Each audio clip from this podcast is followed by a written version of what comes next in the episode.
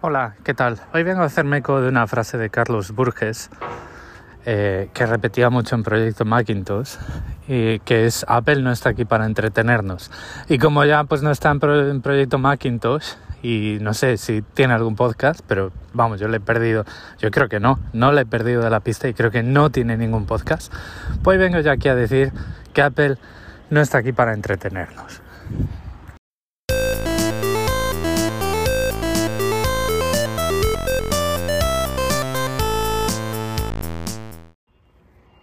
Y es que el problema es que esto parece que se han olvidado de ello hasta en Apple, porque insisten, siguen insistiendo en mezclar cosas y mezclar audiencias y hacer mezcladillos raros que nadie entiende en las conferencias de desarrollo. Y aquí es donde viene pues el enlace con la realidad, ¿no? Esta semana, a principios de esta semana, ha sido la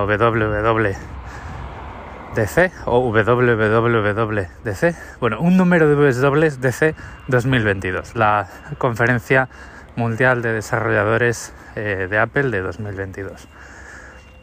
¿Y qué hemos visto ahí? bueno, hemos visto demostraciones de los sistemas, distintos sistemas operativos, y así metidillo, así como con cazador, pues anuncios de em, dos portátiles.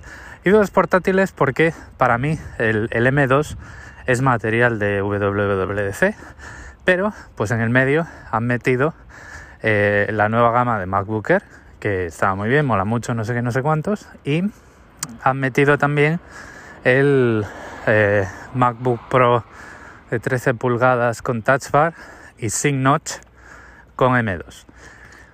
¿Qué es lo que ocurre? Que esto pues, confunde a muchas audiencias y esto ha, venido desde hace un tiempo confundiendo a muchas audiencias en, en, el sentido de que se ha entendido, se ha llegado a entender, se ha llegado a asociar la WWDC, esperad que tengo que carraspear, se ha empezado a entender como una keynote de Apple más que está enfocada a novedades en, los productos. Y no es así, o sea, son novedades en los productos, pero son novedades en los productos cuya audiencia no es el consumidor final. Eh, y en ese sentido, claro, pues al, común de los mortales les decepciona porque dicen, pero ¿esto qué es, no? Eh, ¿Cómo puede ser el MacBook Pro de 3 pulgadas que nadie entiende que exista ahí? Bueno, pues, pues eh, todo el mundo lo entiende si quiere, y es que eh, lo único que tenemos que entender de ese MacBook Pro es que es algo que todavía es rentable y es algo que todavía la gente compra. Y da igual que no sean de nuestro gusto o que pensemos que ese diseño no sé qué. Eso no quiere decir nada de Apple, nada más que es un negocio em, rentable y que rentabiliza todas y cada una de sus inversiones pasadas es un chasis que puede integrar perfectamente los nuevos, em, los nuevos avances en los microprocesadores. La gente lo sigue comprando, se sigue vendiendo y no hay nada más que hablar de ese portátil. Y entonces, claro, ay, es que entonces el MacBook Air pues se queda como poco anuncio, ¿no? Pero es que esta no es la presentación en la que tienen que anunciar nada para nosotros los consumidores. Es la presentación donde tienen que anunciar cosas para los desarrolladores. Entonces, cuando sacan el M2, que tiene, eh, tiene cabida en esta presentación, pues claro, eh, si algún desarrollador quiere utilizar la, la nueva tecnología, el, en el nuevo procesador, los nuevos avances, por ejemplo, habían hablado de mejoras en el en el chip dentro del, del SoC, en el chip de codec y de codec por hardware.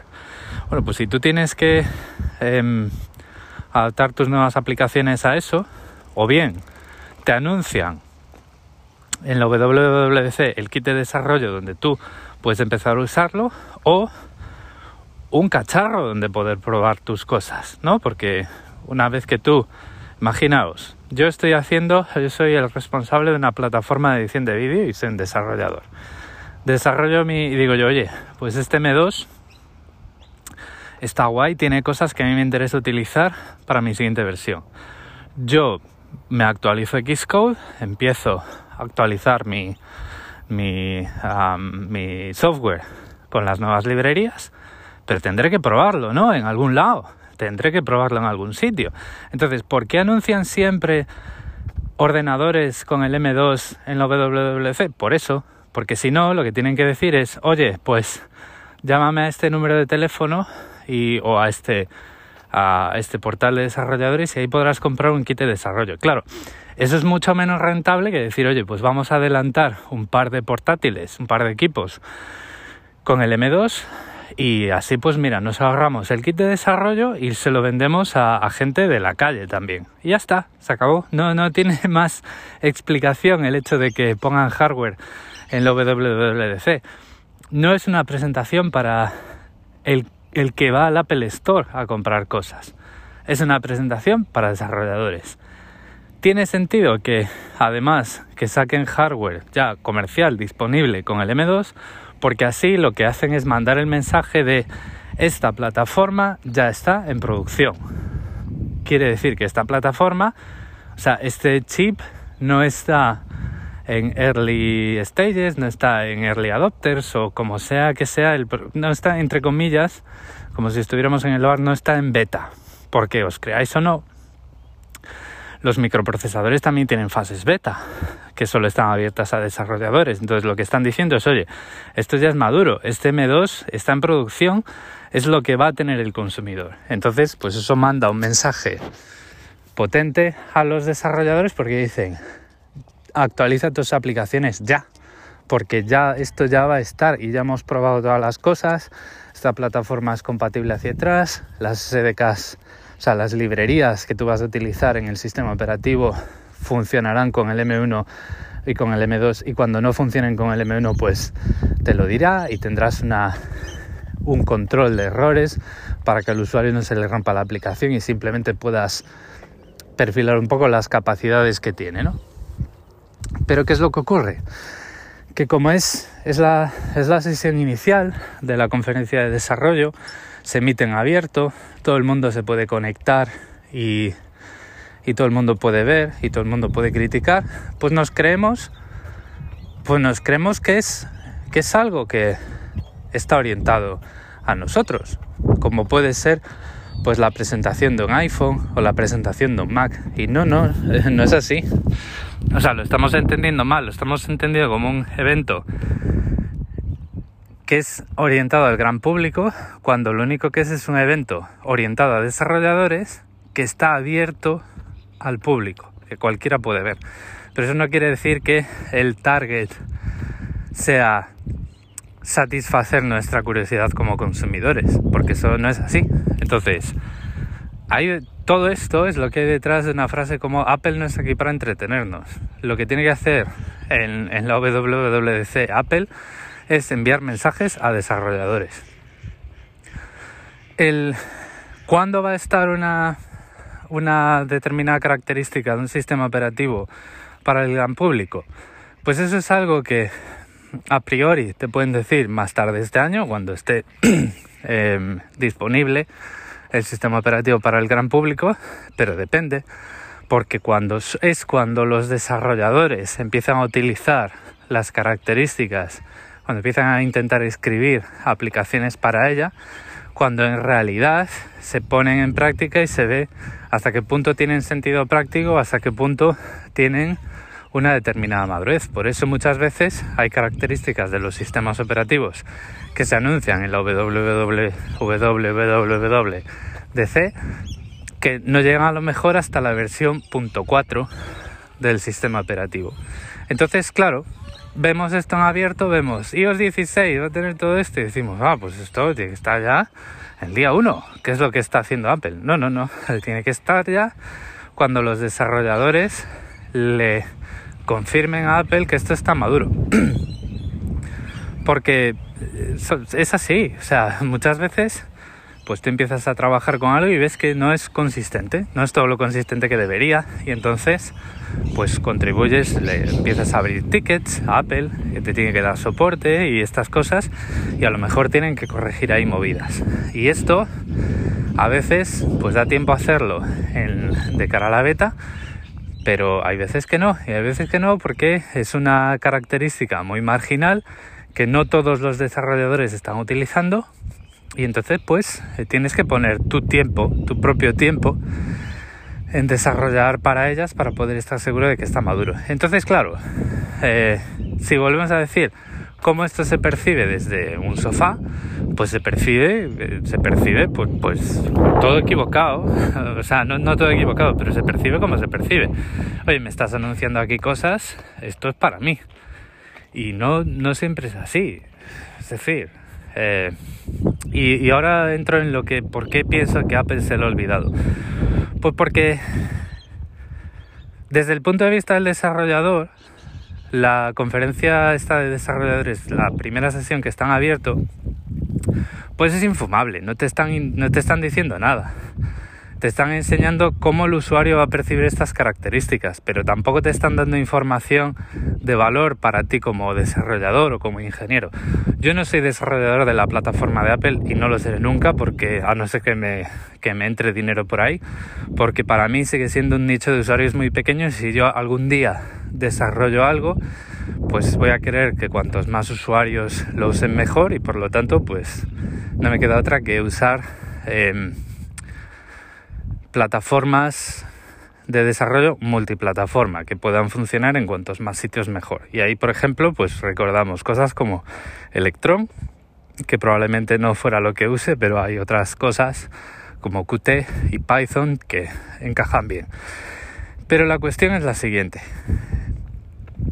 Si tú tienes una conferencia para desarrolladores y empiezas a hacer una presentación, un formato que encaja porque lo entiende el consumidor final, estás, confundiendo al consumidor final. O sea, estás confundiendo al consumidor final porque es algo que entiende, que entiende que es para él cuando no es para él, y estás aburriendo al. O sea, yo si fuera desarrollador, me, no iría a la sesión inaugural, que vayan los que estén muy interesados en dar palmas y me iría directamente a las sesiones en las que pues te van a explicar cómo funcionan las cosas, cuántas librerías tienes que usar, en qué orden y cómo, cómo se hacen las cosas directamente, ¿vale? Pero, tío, o sea, no mezcles audiencias. O sea, la WWDC es una conferencia de desarrolladores, no es una conferencia para ni confundir ni entretener al consumidor. No intentes tocar todos los palos porque luego pues te llueven las críticas. Es así de sencillo. Apple, no tienes que entretener a la gente. Eso está. Es probablemente el corolario a la frase de Carlos Burges de Apple no está aquí para entretenernos. Bueno, pues a veces parece que también hay que eh, recordárselo a Apple porque hace unos esfuerzos denodados en entretener a la gente. Pone a hacer a, a Craig Federighi a hacer el ridículo en la presentación, que da vergüenza ajena algunas cosas que hace. Ay, voy a abrir esta puerta y está el tipo del ejercicio haciendo ejercicio le dice, Craig, el tío, ay, perdona, puerta equivocada. ¿Qué es eso? ¿Qué es eso? Tío, ¿qué, ¿eso qué es? ¿Qué es? ¿Por qué lo he tenido que ver? Me ha dado vergüenza ajena. No puedo olvidarlo ya. Ya lo he visto, no lo puedo desver. O a lo mejor dice, vamos rápido a ver no sé qué. Y hacen ahí un efecto especial de Craig Federighi corriendo como Flash. Y dices tú, ¿no tenías otra cosa que darle al becario del After Effects que ponerte a ti corriendo tan rápido? No tiene sentido. ¿Cuál es el sentido? ¿Por qué? ¿Por qué hacéis eso? No lo puedo desver, no me puedo olvidar ya. ¿Cómo queréis que os mire con el mismo respeto que ayer? Cosas así podríamos decir, ¿no? Entonces, que dejen de intentar entretener a la gente, que probablemente dejarán de confundir al gran público, crearán contenido más interesante para desarrolladores, no, pero claro, o sea, yo ya sé por dónde va esto, lo que, lo que, si están hablando de ti, te va, no te puede hacer daño. Entonces, lo que quieren es que cuanto más gente hablen de ellos, pues mejor. Y por eso me tenéis aquí a mí, al más insospechado, pues dando la brasa con esto. Así que no hay mejor cierre para este episodio que el que acabo de decir. Muchas gracias por el tiempo que habéis dedicado a escucharme. No sé si este episodio os va a ser eh, interesante de valor, pero es una reflexión que si has eh, sufrido la presentación del lunes durante las dos horas, eh, probablemente esté flotando, algún fragmento de ella esté flotando por tu cabeza. Yo he ido a lo que me interesaba, pero aún así no he podido evitar ver esas, esas cosas, ¿no? ¿Por qué? No lo sé, pero no está, no, no hagáis eso, por favor, Apple. Un saludo.